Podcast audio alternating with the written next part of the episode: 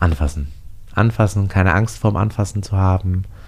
So viele Menschen haben Angst vor Konsistenzen, habe ich das Gefühl. Finden Fleisch, Gemüse, Fisch in bestimmten Stadien eklig. Und das geht nur über Anfassen. Also auch Kinder riechen, schmecken. Auch blind mal irgendwas mit den Kindern oder machen, dass die Leute da, dass die Kinder die Angst verlieren vor Essen. Hallo, ihr hört 5 zu 1, den Podcast von Mitvergnügen. Mein Name ist Stefanie Hielscher und ich beschäftige mich in diesem Podcast jeden Monat mit einem neuen Thema. Dazu gibt es dann fünf Episoden, die aus verschiedenen Blickwinkeln auf das Thema schauen. Ab jetzt immer am Monatsersten und dann an jedem Montag. Diesen Monat geht es um Essen. Meine Ernährung schwankt zwischen Overnight Oats am Morgen und einer Tüte Chips leider manchmal am Abend. Ständiger Begleiter, das schlechte Gewissen und die Frage, wie muss das Verhältnis zwischen gesunder und ungesunder Nahrung sein, damit ich gesund bleibe und auch nicht den Spaß am Essen verliere. Ich spreche heute mit Billy Wagner. Er ist Gastronom, aber nicht irgendeiner, sondern der Gastronom der Stunde. Sein Restaurant Nobelhart und Schmutzig bekam schon ein Jahr nach seiner Eröffnung einen Michelin-Stern. Und seine Weinauswahl ist vielfach ausgezeichnet. Billy Wagner ist voller Leidenschaft für Essen, das Gastgeben und er hat eine klare Haltung. Darüber sprechen wir heute bei 5 zu 1. Unser Staffelpartner ist diesmal Penny. Ich erzähle euch später mehr dazu. Jetzt erstmal viel Spaß mit Billy Wagner.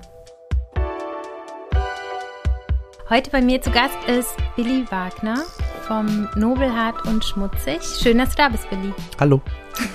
Hallo. Hanna Lakomi hat geschrieben, ähm, dass das, was du machst, mehr ist als ein Restaurant, nämlich Liebe. Magst du das mal kommentieren?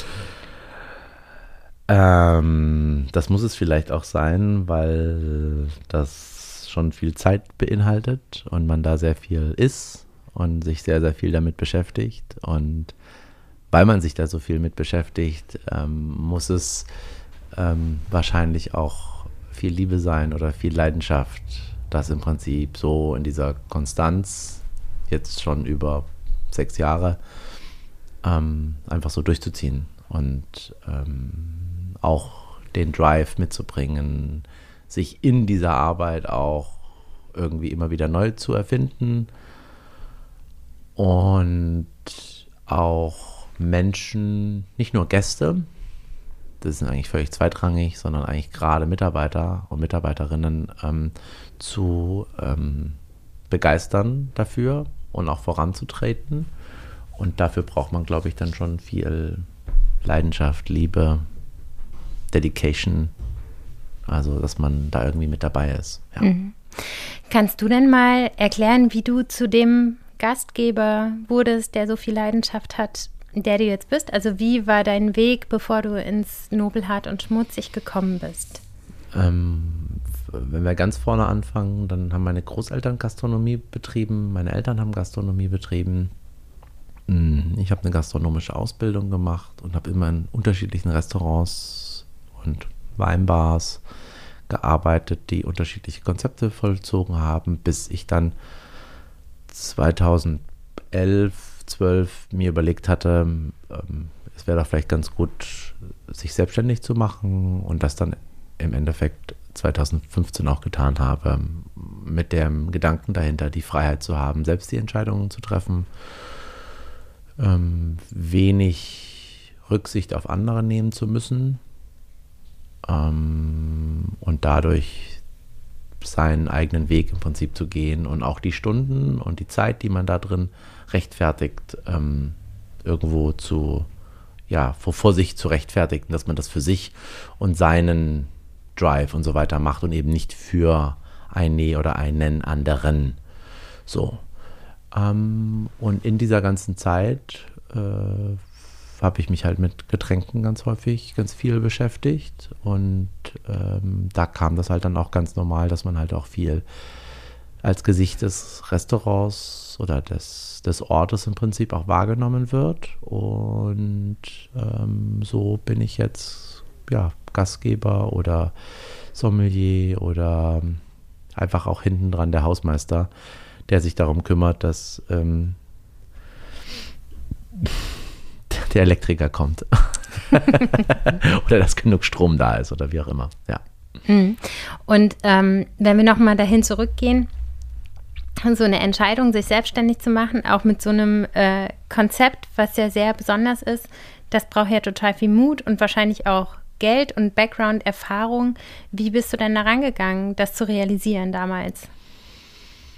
Ähm, also im Endeffekt mache ich eigentlich nur das, was ich eh schon immer gemacht habe, beziehungsweise wo ich mich auch total mit identifiziere. Und ich mache jetzt nichts, was, ähm, was ich nicht selber richtig cool fände, so, sondern ich mache was, was ich selber auch irgendwie lebe.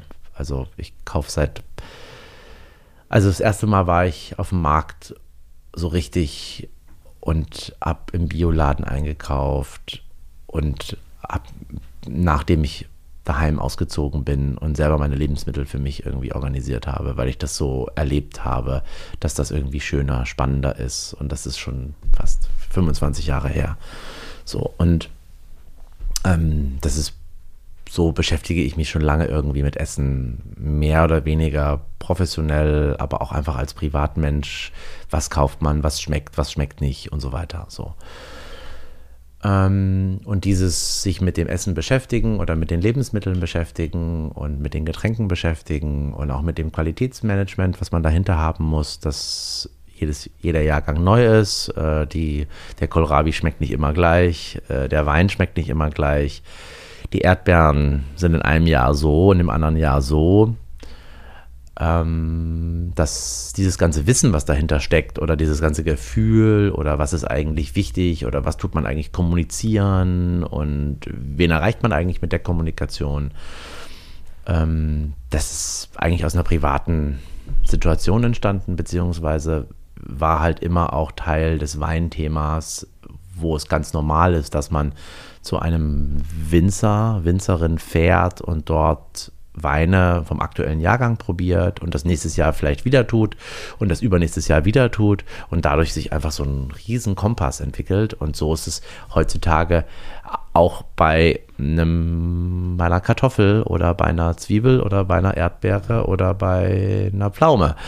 Und ähm, wo man den Austausch mit Menschen im Prinzip hat und dadurch einfach viel über die Region und die ähm, Begebenheiten lernt und dadurch auch wieder ganz, ganz neue Dinge in seinem Restaurant mit den Menschen, die da arbeiten, entstehen. So.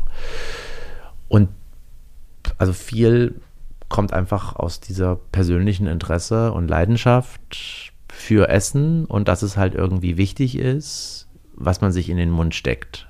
Und zwar nicht wichtig, um jetzt irgendwie besonders nachhaltig zu sein oder um irgendwas zu fördern, sondern ganz purer Egoismus, dass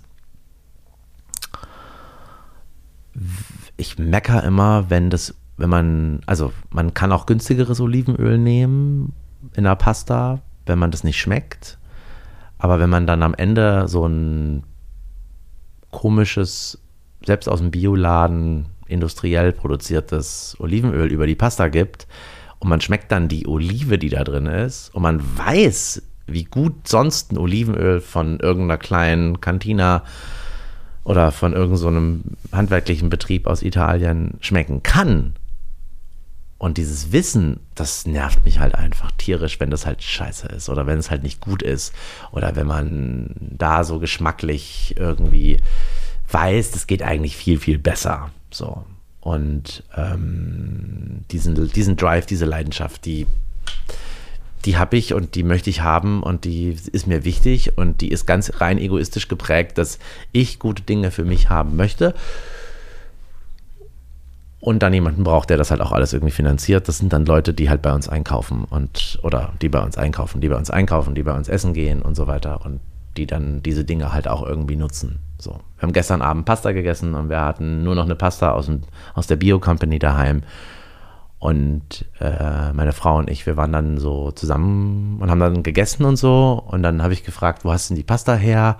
Und die war auch verpackt und so weiter. Aber wir haben beide gemerkt, okay, wir haben die letzten fünf Wochen oder die letzten, weiß ich nicht, drei Monate, haben wir immer nur Emilio Pepe Pasta äh, gegessen und haben sofort einen Unterschied gemerkt weil das einfach, das Getreide schmeckt anders, ist nicht so intensiv und so weiter. Und dieses Wissen und diese Leidenschaft dahinter und dieses, dieser Egoismus auch irgendwo, der, ja, ja. Okay. Und dann ist es aber eigentlich eine relativ luxuriöse Angelegenheit, so zu essen, oder? Ähm, naja, ähm, ja, ist es. Voll. Ähm, aber das ist ein Luxus nicht bezogen auf Geld, sondern Luxus in Bezug auf, dass man den Menschen dahinter kennt, der ähm, das Lebensmittel anbaut, der den Wein produziert. Diesen Luxus.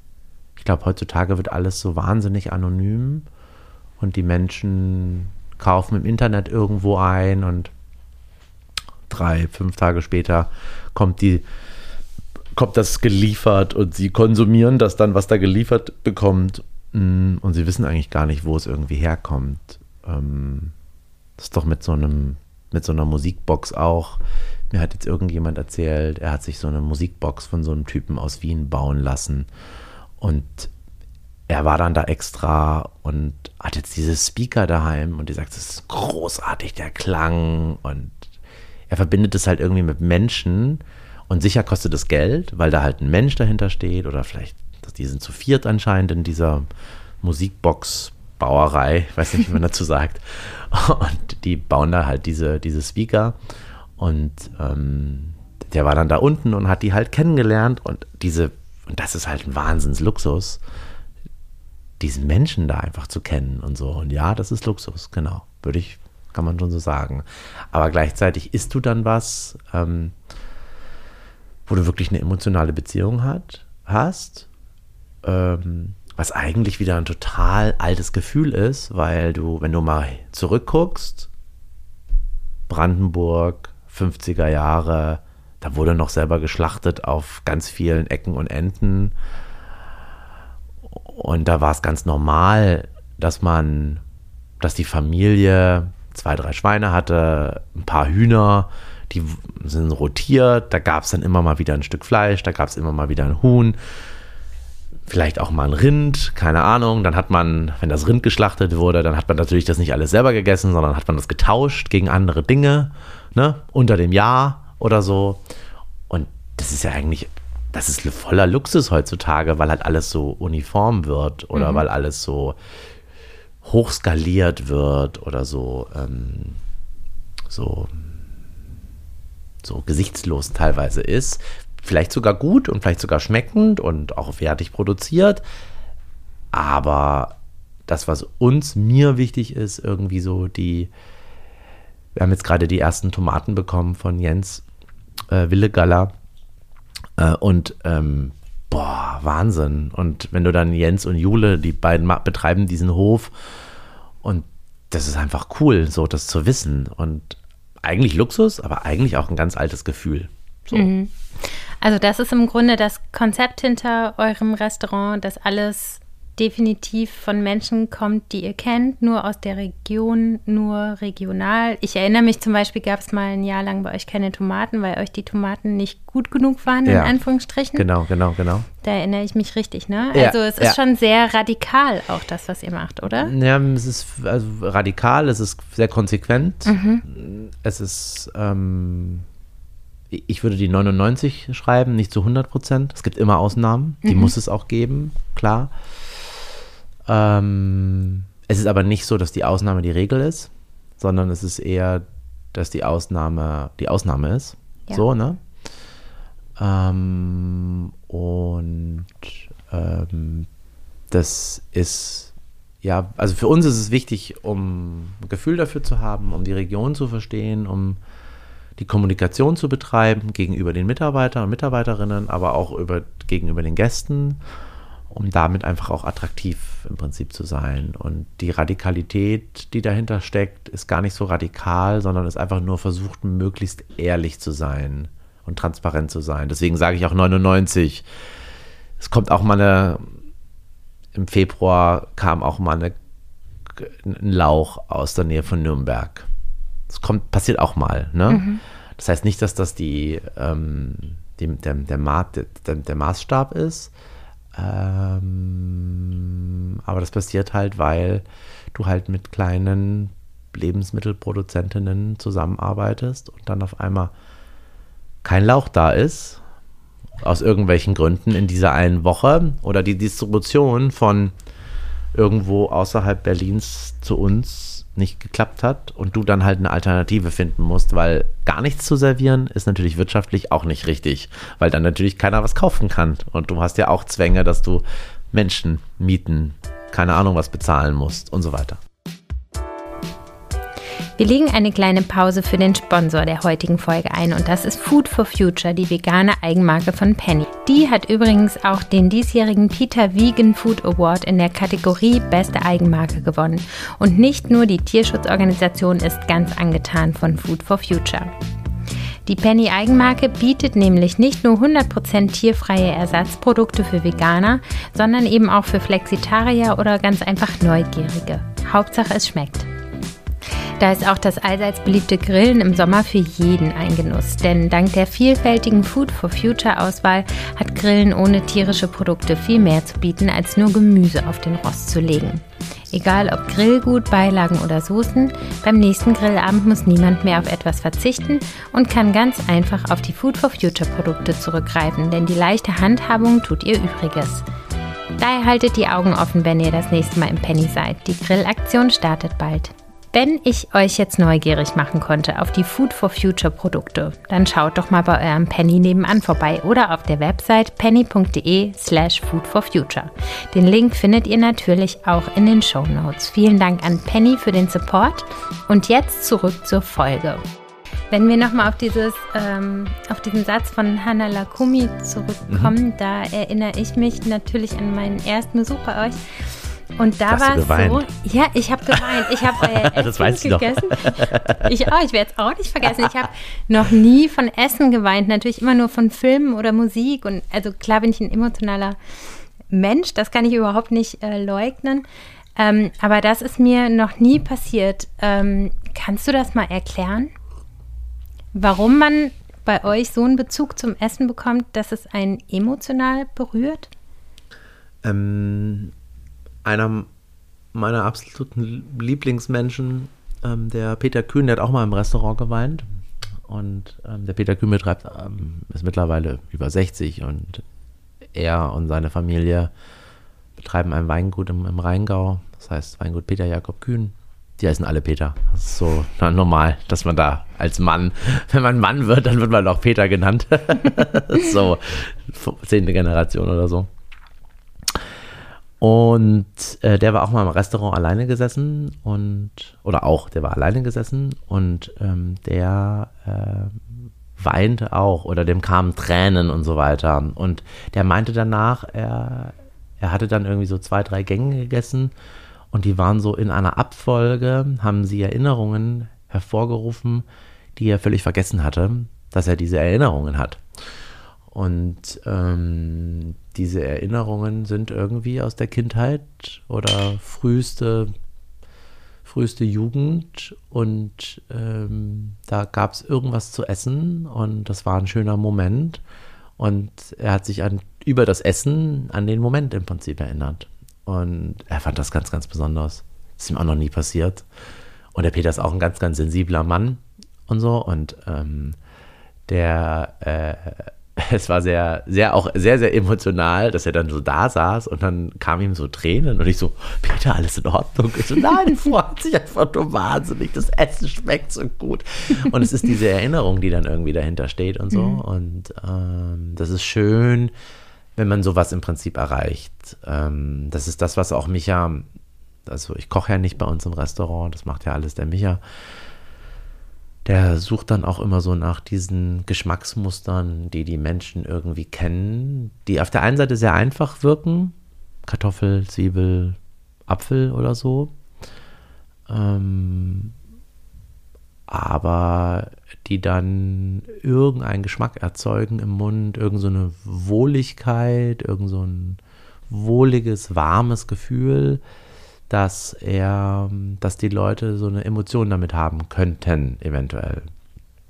Und ähm, das ist ja das, was wir im Prinzip auch bei uns im Restaurant wollen, dass die Leute eigentlich sehen, wie schön das eigentlich ist, wo sie eigentlich leben, wie hübsch das da vielleicht auch ist und wie ähm, was für ein Geschmack da zu Hause ist.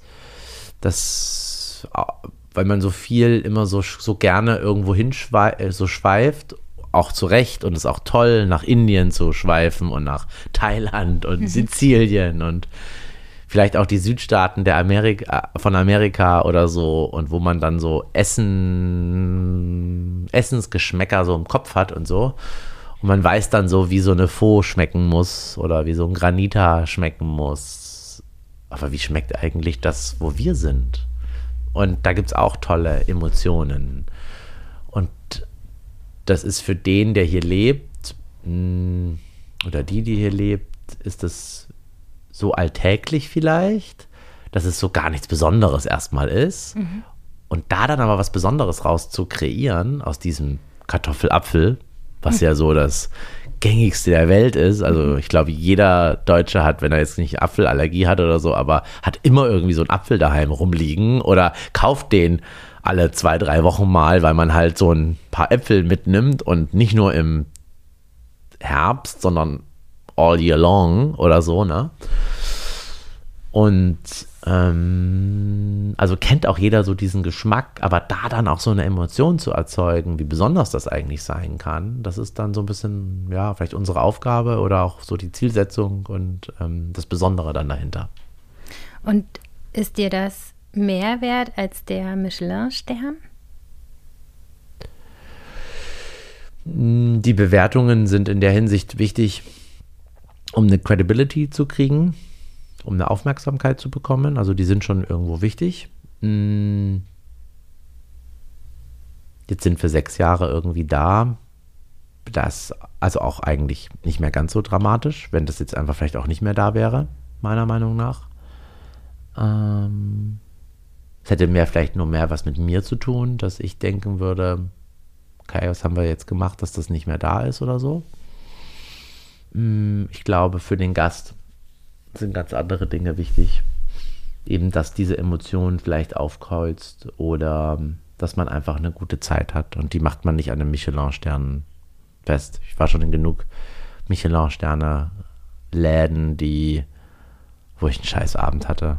Mhm. Oder wo es irgendwie so banal war. Und trotzdem hat man eine ganze Menge Geld dagelassen. Ja, also ja und nein. So, man muss bisschen gucken, aus welcher Warte man im Prinzip auf die Thematik im Prinzip draufschaut. Mhm. Vielleicht ist auch mein, vielleicht wäre auch mein Ego verletzt, wenn es weg wäre auf einmal, weil man ihm was entzogen hat oder so, ne? Und ähm, gleichzeitig ist es aber auch so, dass das ja wie so eine Lehrer-Schüler-Situation ist. Ich habe ja natürlich auch nicht zu kritisieren, wenn der, wenn der Lehrer mir eine 3 gibt. Wenn er denkt, das ist die 3, dann ist es die 3 hat er oder sie mich auf dem Kicker, dann hat er mich vielleicht auf dem Kicker. Auch, auch okay. Ähm, am Ende steht trotzdem nur eine 3 da oder eine 5 oder wie auch immer, ne? Und ähm, äh, der Schüler, die Schülerin könnt, dann ist halt dann das so, wie es ist, ne? Ja. Ähm, wer ist denn so euer Gast? Also wie sieht der typische Gast aus, der ins Restaurant kommt? Mmh glaube, es sind ganz, ganz viele unterschiedliche ähm, Gäste, Typen, Typinnen und so. Hm. Ich glaube, ähm, es sind Foodies, die sich irgendwie so für Essen interessieren, die das sehr avantgarde oder vogue irgendwie finden. Das sind Leute, die Geld haben, die ähm, viel Geld haben und die bei uns ist teuer, bei uns ist angesagt deswegen dahin gehen. Äh, die dann häufig aber auch natürlich mit einer gewissen anderen Realität im Prinzip konfrontiert werden, weil es halt bei uns keinen ein With No Regrets Markus Schneider oder Moyer oder so gibt oder so, ne? Äh, oder wo es halt dann keinen Thunfisch gebraten gibt oder so oder Sashimi vom Thunfisch oder so, was man so in so coolen Läden irgendwie so serviert oder so, ich weiß nicht. Ähm, ich fand es ganz, ganz schön, ähm, als wir Essen ausgefahren haben in den zwei Lockdowns und dazwischen drin, ähm, zu den, zu den Menschen nach Hause zu kommen und mhm. zu sehen, in was für Wohnungen sie leben. Also nicht, dass wir jetzt in die Wohnungen reingekommen sind, aber man sieht ja dann trotzdem, okay, dritter Hinterhof Neukölln. Äh, 1970 das letzte Mal renoviert. mhm. Oder Dahlem, eine krasse Fans und dahinter so zwei Lamborghinis stehen, überdacht. Haushälterin macht den, die Tür auf, weißt du?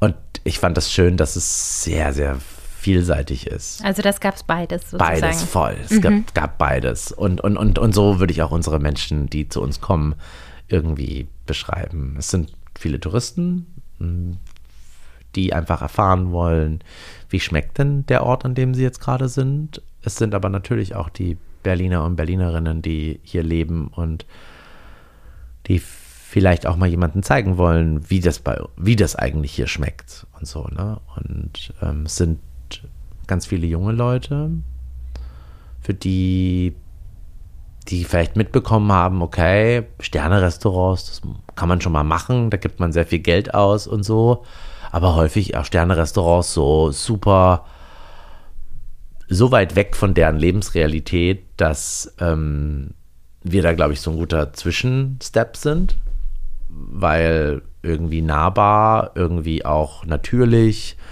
oder versucht zumindest natürlich zu sein und näher an dem dran sind, wie, die, wie ein, ein ein 30-Jähriger, eine 30-Jährige heutzutage im Prinzip leben, wenn sie denn vielleicht das erste Mal gutes Geld haben oder ein bisschen Geld haben, haben einen Job und können sich auch mal ein Essen für 2, 3, 400 Euro im Prinzip leisten. Und dann gehen sie da halt da mal hin und gucken sich das mal an.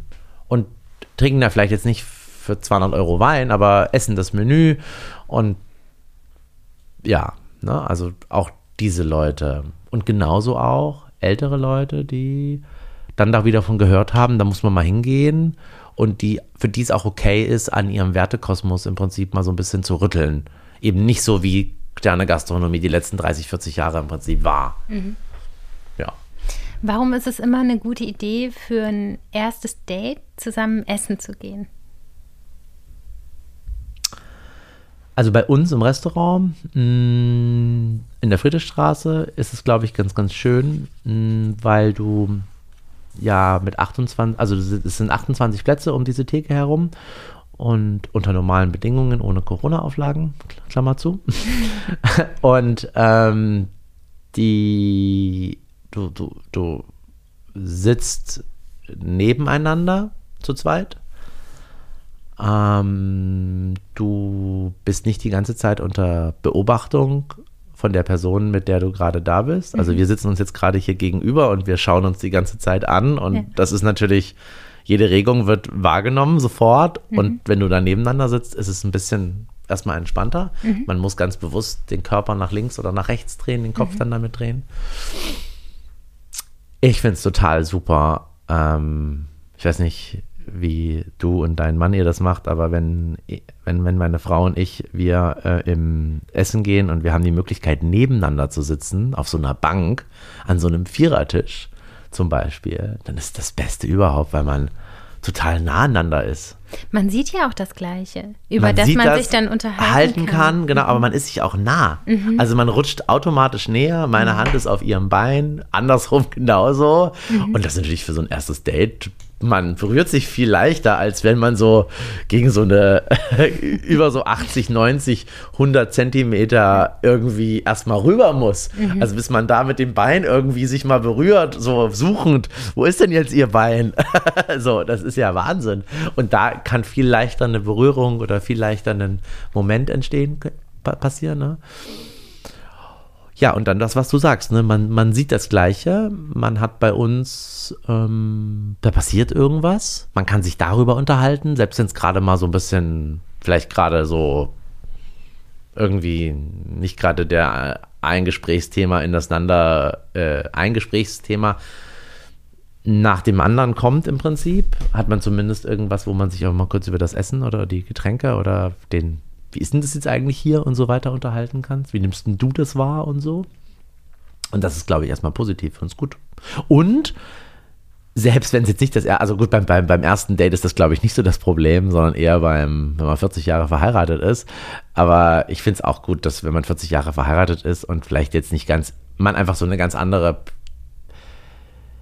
Zusammengehörigkeit hat und eben nicht die ganze Zeit quatscht, weil man halt sich vielleicht auch jetzt nicht gerade immer so viel zu erzählen hat, ähm, weil man halt schon 40 Jahre verheiratet ist oder weil man halt auch viel Zeit miteinander verbringt, dann ist auch klug cool, weil man einfach einfach was sieht, was da gerade passiert, da ist Action irgendwie und da, da, hat man auf einmal was, über was man sich unterhalten kann und daraus entsteht dann auch wiederum ein besonderes Gespräch und so weiter. Total. Ich meine, es ist ja auch ein bisschen, als wenn man ins Kino oder ins Theater ja. geht und was sieht, aber im Kino und im Theater darfst du nicht quatschen. genau. Und bei dir schon, das ist halt echt ein Vorteil. Ne? Auf jeden Fall. Das ist ein guter, das ist ein guter Vergleich. Das habe ich noch nie so. Ja, sehr gut, das ist gut, das gefällt mir. Würdest du sagen, dass du Essen richtig liebst? Also Essen erstmal grundsätzlich. Ich mag Essen und ich mag gute Sachen in meinen Mund stecken, so und die gut schmecken und ich mag. Und mit den Jahren kommt auch so eine gewisse Penibligkeit. Also wenn wir, ähm, äh, meine Frau und ich, wir, wir, wenn wir dann irgendwo sind, als man noch reisen durfte, und dann, ähm, dann können wir nicht einfach irgendwo uns was zu essen holen. Das ist immer schwierig. Sonst muss schon vorgeplant sein. Wo gehen wir heute hin? Was machen wir heute? Okay, da können wir jetzt hinfahren noch. Oder wir, wir fahren jetzt in diesen Stadtteil und dann gibt es da die und die Läden und dann können wir gucken, dass wir da irgendwo was finden und so, ne? Aber die und die, man muss wissen, welche Läden man dann ansteuert oder so, ne? Ähm, weil es schon kompliziert manchmal auch ist mit mir. mm mir ist einfach wichtig, Liebe weiß ich nicht. Liebe, Liebe, also es ist schon eine Leidenschaft und so, aber Liebe ist so ein starkes Wort. Und ich habe schon ganz häufig den Moment gehabt, dass, was, dass ich was essen, dass ich was gegessen habe und dachte so, wow, es ist gut und so. Ähm, und dass es richtig viel Spaß macht, das dann auch nochmal zu essen und auch nochmal zu essen. Aber irgendwann ist dann halt auch, man ist auch satt. Mhm. und man manchmal ist auch Essen anstrengend. Also wenn man wenn man irgendwie, ähm, wir waren in Mexiko vor zwei Jahren und ähm, da ähm, waren wir dann auch drei, vier Mal richtig gut, auch teuer essen und so und da isst man dann eine ganze Menge. Da brauche ich dann am nächsten Tag auch mal Pause. So. Das ist wie wenn man zu viel getrunken hat? Ja, so genau. Mhm. Weil man zu viel gegessen hat oder nicht zu viel gegessen hat, aber wenn die Eindrücke auch zu. Du gehst ja auch nicht drei Tage der Folge in die Oper. Ja. Du bist ja. Also, ja. also, weiß ich nicht. Vielleicht manche sagen, was, drei Tage Oper, kann ich voll gut. Oder so, ne? Oder, oder auch, äh, du liest ja auch nicht 3000 Seiter, mhm. auch wenn die super sind, mhm. so in einem Rutsch weg. Also ich finde, das ist wahnsinnige Konzentration, die es dafür braucht. Und es ist wahnsinnig viel Anstrengung, die es von dir äh, die du benötigst dafür. Und ähm, manche können das sicher besser, weil sie es auch vielleicht besser getrainiert haben und so, oder weil sie auch da, weil sie das auch vielleicht einfach, weil sie, weil sie näher ist und so. Aber ich brauche zwischendrin einfach auch Pausen, um dann auch wieder aufgeladen zu sein oder um auch wieder Input aufnehmen zu können und so weiter. Und ich finde das, also da, das ist dann, weiß nicht, ob es Liebe ist, sondern das ist dann einfach so ein, man braucht dann irgendwie so ein, braucht dann auch Zeit dafür. Und bei Liebe, die geht ja immer. Oder die muss immer irgendwie gehen, vielleicht. Weiß ich nicht. Muss ich nochmal drüber nachdenken. Müssen wir uns nochmal sehen. Wenn, äh das machen wir total gerne. Aber kannst du dich ähm, an einen Moment erinnern, wo du ganz leidenschaftlich mal gegessen hast? Also irgendein Nahrungsmittel, was so einen total sinnlichen Eindruck bei dir hinterlassen hat?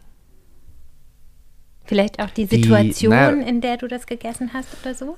Also ich kann mich wirklich noch erinnern, ähm, meine, meine, meine, ich bin ja in der DDR geboren ähm, und ähm, die Oma hatte einen Garten vom Papa und ähm, die waren zum Großteil Selbstversorger, also zum Großteil.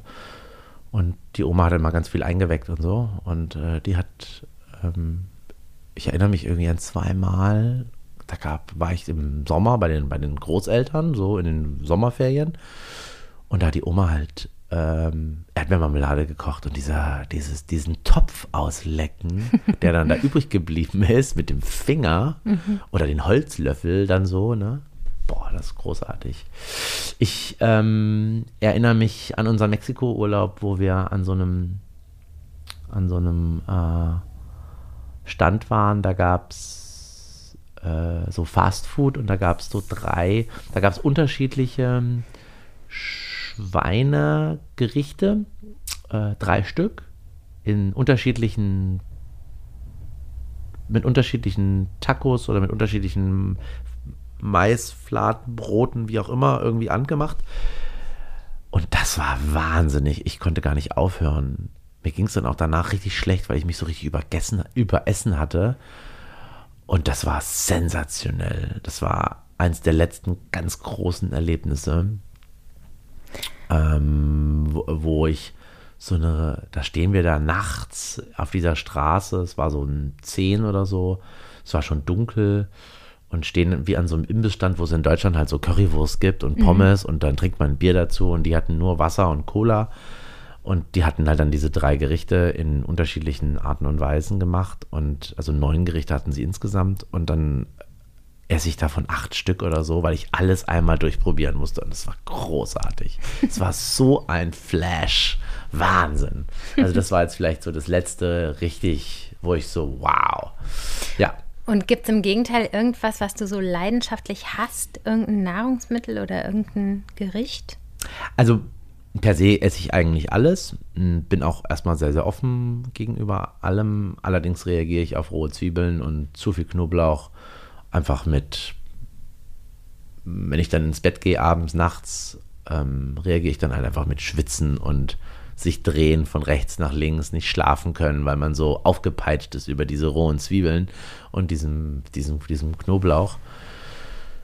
Und wenn der Knoblauch gekocht ist, dann ist, oder sehr lange gekocht ist, dann ist okay. Oder auch Zwiebeln so ewig lange in, also wir machen zum Beispiel auch so ein Zwiebelgericht mit ähm, in Molke gegart irgendwie, ne? Und das ist alles okay, aber wenn die zu roh sind, dann, dann fühle ich mich damit so ein bisschen unwohl.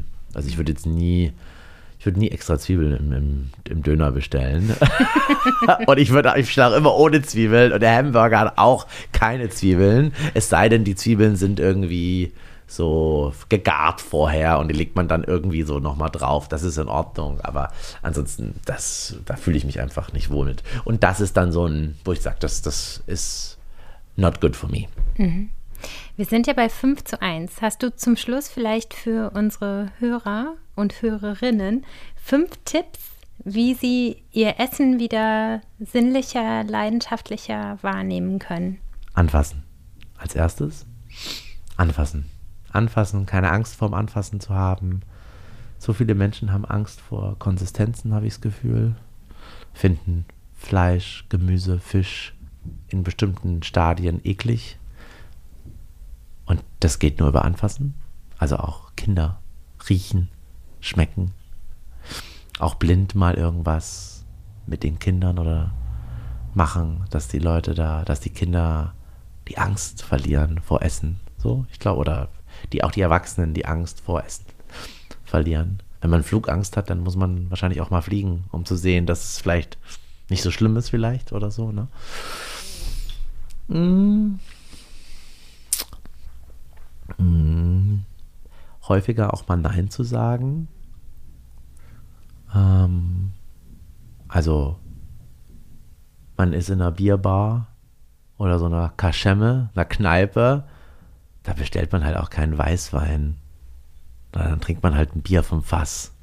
Auch wenn ich einen Weißwein will, dann sucht ihr einen anderen Ort, ähm, wo es Weißwein gibt und die das irgendwie gut machen und trinkt dann da deinen Weißwein, aber passt so ein bisschen dich an den Ort an, wo du eigentlich gerade bist oder so. Ganz häufig sieht man so Schreckensmeldungen über Essen, wie Essen hergestellt wird und so. Ich finde, das ist nicht zielführend für die Leute, sondern es ist viel wichtiger, dass sie gute Lebensmittel selber im Mund gehabt haben Und dann über die Enttäuschung, die danach kommt, wenn sie dann im Winter Tomaten kaufen im Rewe, die einfach nach nichts schmecken. Die dann selbst mit der halben Tube Tomatenmark immer noch keine geile Tomatensauce ergeben. Und du machst dann im Sommer diese Tomatensauce aus geilen Tomaten, auch vom Markt vielleicht, die vielleicht auch gut, gutes Jahr oder die müssen, lass die auch aus Sizilien kommen im Sommer oder so, ne?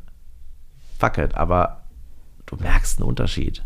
Das über diese Zeit, auch über das häufiger, wie, wie ich gerade mit dieser wir haben die letzten Wochen immer Emilio Pepe Pasta gegessen und die schmeckt halt so geil nach Getreide. Und die Pasta gestern, die war völlig gut und die hat halt in der Bio Company irgendwie, weiß nicht, 3,50, 4 Euro gekostet, also schon eher im höheren, höheren Segment oder so von der Kostenstruktur. Und wahrscheinlich hätten wir das vor bevor wir diese lange Zeit nur diese eines, dieses eine Produkt gegessen, immer wieder diese Pasta, einmal die Woche essen wir eigentlich immer irgendwie so eine Pasta-Gerichte, ein Pasta-Gericht. Und da fällt dir das dann auf einmal auf. Und das hat was mit geschmacklicher Bildung im Prinzip zu tun und auch mit dem Aufwand, den man da betreibt, sich damit eigentlich so ein bisschen zu bilden. So, ne? Das ist so, wie wenn man die ganze Zeit in den Weinladen geht und der bei einem um die Ecke ist oder so und man kauft da immer so einen ganz guten Wein und so und der kostet auch vielleicht jetzt nicht der günstigste, sondern einer, der so 10, 11, 12 Euro kostet und der schmeckt einem und dann, und dann ist man irgendwo eingeladen und kauft beim Späti noch so ein so ein 3 Euro oder den teuersten im Späti mhm. und denkt dann so, also das schmeckt echt scheiße. Und dieses Wissen dahinter kommt nicht darüber, kommt einfach nur darüber, weil man selber gute Sachen probiert hat und diese dann ge getrunken oder gegessen mhm. hat und so. Ne? Essensbeschaffung ist immer auch mit viel Zeit verbunden. Häufig haben das die Leute nicht. Und ich glaube, wenn man die Unzufriedenheit häufiger gespürt hat, dass gewisse Sachen einem nicht schmecken oder dann nimmt man sich automatisch mehr Zeit, weil einem weil man eben auch sein Geld nicht irgendwie für doofe Sachen ausgeben will. Wenn man es nicht weiß, weil man den geschmacklichen Horizont noch nicht hat oder nicht hat, okay. Aber wenn man das weiß, dann hat man sich selber so ein bisschen versaut und muss dann halt auch ein bisschen mehr diesbezüglich tun. Dann kauft man halt auch nicht mehr den Tee im Rewe, äh, der aussieht wie so eine Früchtetraum, sondern dann muss man halt auch in den Teeladen gehen und muss dort den guten Tee kaufen. Mhm. Oder man hört auch nicht mehr den guten Speak, äh, den, den, den Speaker aus dem, aus dem Mediamarkt, sondern man braucht den Speaker von dieser Manufaktur da in Wien irgendwie, die zu viert da diese Speaker machen. Das ist ja alles so eine Frage von, braucht man es natürlich nicht, aber was löst man damit aus, beziehungsweise Klar kann man immer sagen, dass der, ähm, dass es schön ist, wenn man irgendwie auch was für die Umwelt tut, für die Natur tut, für die Lebensmittelproduzentinnen irgendwie tut. Aber wenn man bei sich anfängt, da, da, da, da, man ist ja dann vielleicht doch sich der Wichtigste. Und dadurch trifft man dann Entscheidungen, die vielleicht besser sind. Also egoistische, egoistische Nachhaltigkeit. Genau, genau. Ich glaube, das ist, ist gut. Ich danke dir recht herzlich. Bitte. Dass du ähm, deine Liebe und deine Leidenschaft fürs Essen mit uns geteilt hast. Jawohl, gerne. Tschüss. Tschüss, ciao. Billys Tipps empfehle ich jedem umzusetzen. Und wer die Chance bekommt, einen Platz in seinem ausgezeichneten Restaurant zu bekommen, dem sei das natürlich auch allerwärmstens ans Herz gelegt. Alternativ könnt ihr aber auch zum Beispiel die Pasta, von der Billy so geschwärmt hat, auf hausgemachtes.com einkaufen. Ich verlinke euch die Seite in den Show Notes. 5 zu 1 geht jetzt in die Sommerpause. Im August sind wir wieder da. Happy Holidays und bis dann!